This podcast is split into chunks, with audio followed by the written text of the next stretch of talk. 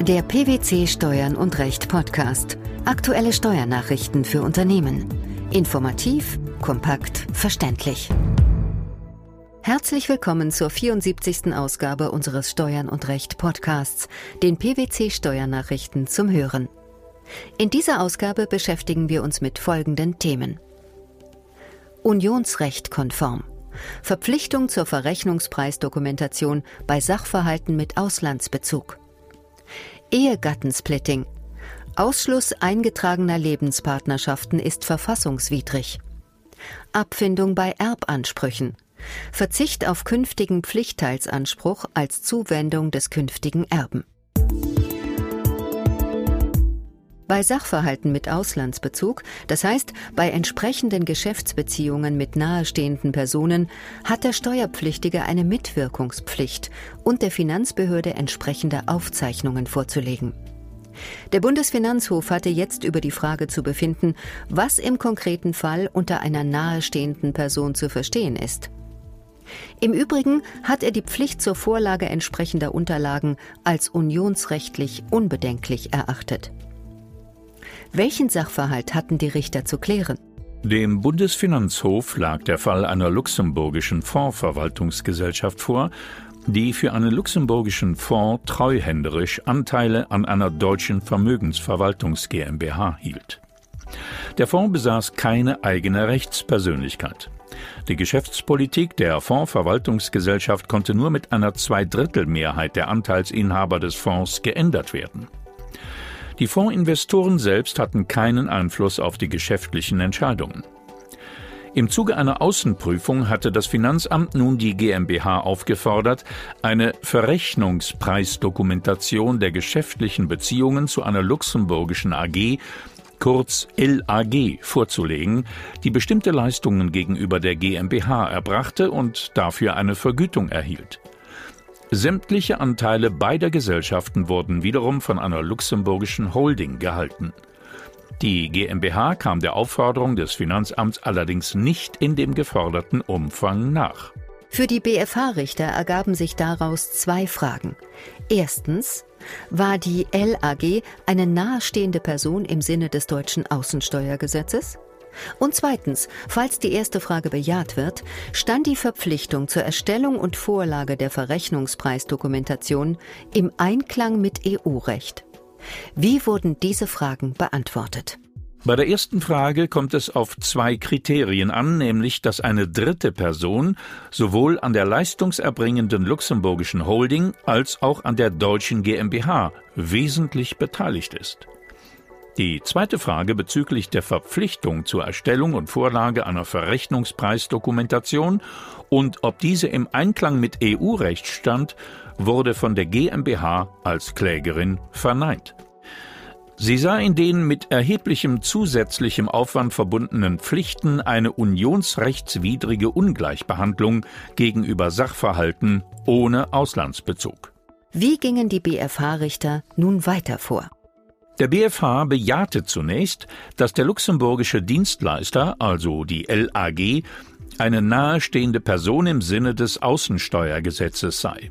Nahestehend sei sie deswegen, weil eine dritte Person, im Streitfall die luxemburgische Holding, sowohl an der LAG als auch an der GmbH wesentlich beteiligt war. Hinsichtlich der Wesentlichkeit der Beteiligung komme es neben der unmittelbaren oder mittelbaren Beteiligung zu mindestens einem Viertel allein auf die Beteiligung am Grund- oder Stammkapital an, der Anteil an den Stimmrechten sei unbeachtlich. Auch dass die Anteile an der GmbH treuhänderisch durch die luxemburgische Fondsverwaltungsgesellschaft gehalten wurden, vermochte an dem richterlichen Ergebnis nichts zu ändern. Denn nach luxemburgischem Recht stammten die Vermögensgegenstände des Fonds im Eigentum der treuhänderisch agierenden Verwaltungsgesellschaft, die lediglich im Innenverhältnis zu den Anlegern des Fonds besonderen Bedingungen unterlag und sich bei deren Verletzung schadensersatzpflichtig machen konnte. Und wie fiel die Beurteilung hinsichtlich der zweiten Frage aus?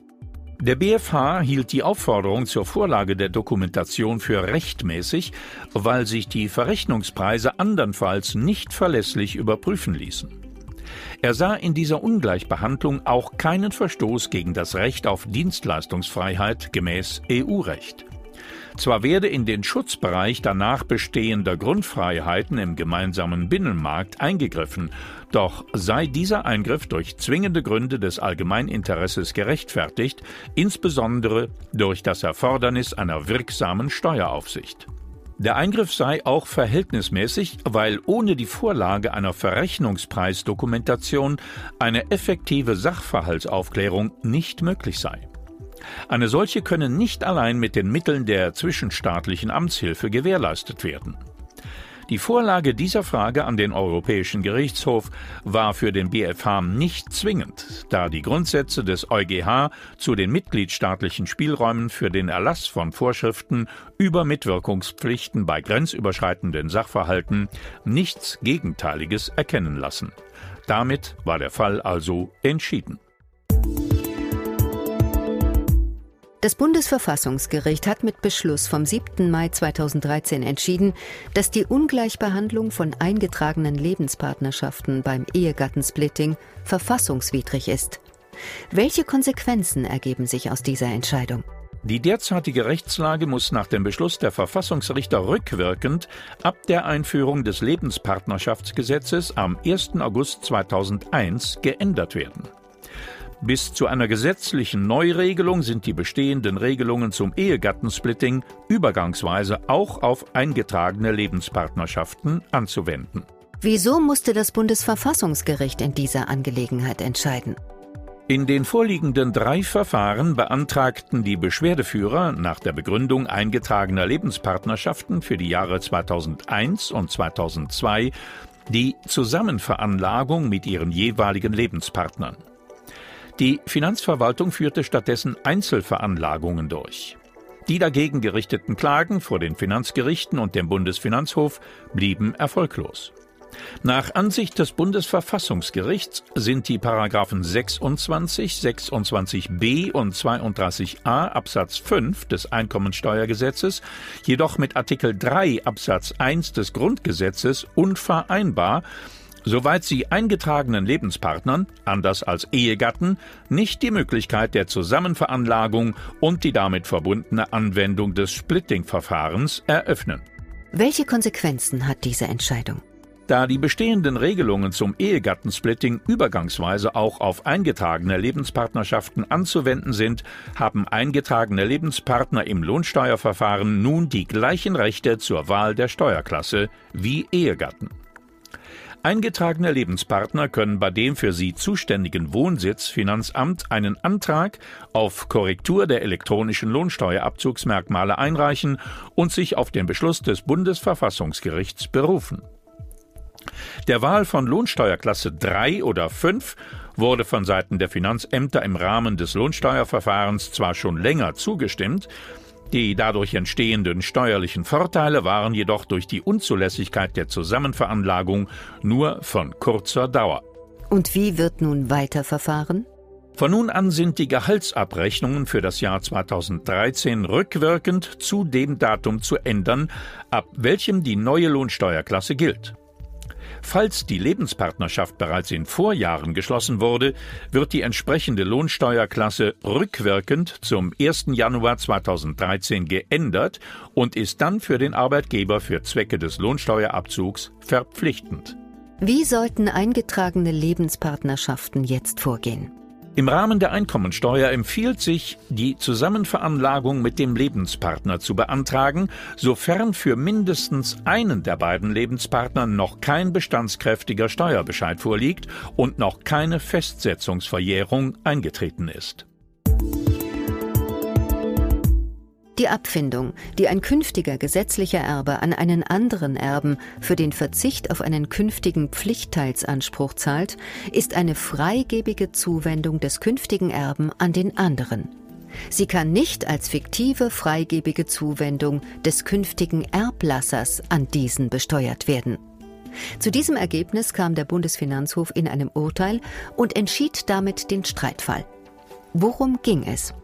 Der Kläger im zu entscheidenden Fall hatte gegenüber seinen Brüdern gegen Zahlung einer Abfindung auf seinen künftigen Pflichtteilsanspruch aus der Erbfolge seiner Mutter verzichtet.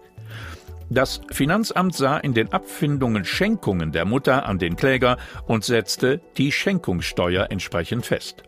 Diese Maßnahme war aber vor den Gerichten nicht haltbar. Womit begründeten die BFH-Richter diese Auffassung?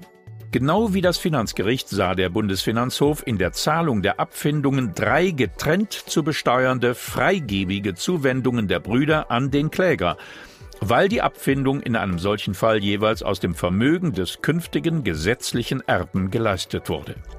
Es sei nicht möglich, stattdessen eine fiktive, freigebige Zuwendung des künftigen Erblassers an den Empfänger der Abfindungszahlung zu besteuern. Anders wäre dies nur bei einem nachträglichen Pflichtteilsverzicht. Obwohl sich die Steuerklasse nach dem Verhältnis des Klägers als Zuwendungsempfängers zum künftigen Erblasser, im Streitfall war das die Mutter, richtet, bedeutet dies nicht, dass die Schenkungen als fiktive Schenkung der Mutter anzusehen und folglich neben der Steuerklasse auch die höheren Freibeträge und Vorschenkungen zu berücksichtigen wären. Die Verpflichtung zur Verrechnungspreisdokumentation bei Sachverhalten mit Auslandsbezug, der verfassungswidrige Ausschluss eingetragener Lebenspartnerschaften beim Ehegattensplitting sowie die Abfindungszahlung für den Verzicht auf den künftigen Pflichtteilsanspruch eines Erben als freigebige Zuwendung. Das waren die Themen der 74. Ausgabe unseres Steuern und Recht Podcasts, den PwC Steuernachrichten zum Hören. Wir freuen uns, dass Sie dabei waren und hoffen, dass Sie auch das nächste Mal wieder in die PwC Steuernachrichten reinhören. Steuerliche Beiträge zum Nachlesen finden Sie in der Zwischenzeit unter blogs.pwc.de slash steuern und recht.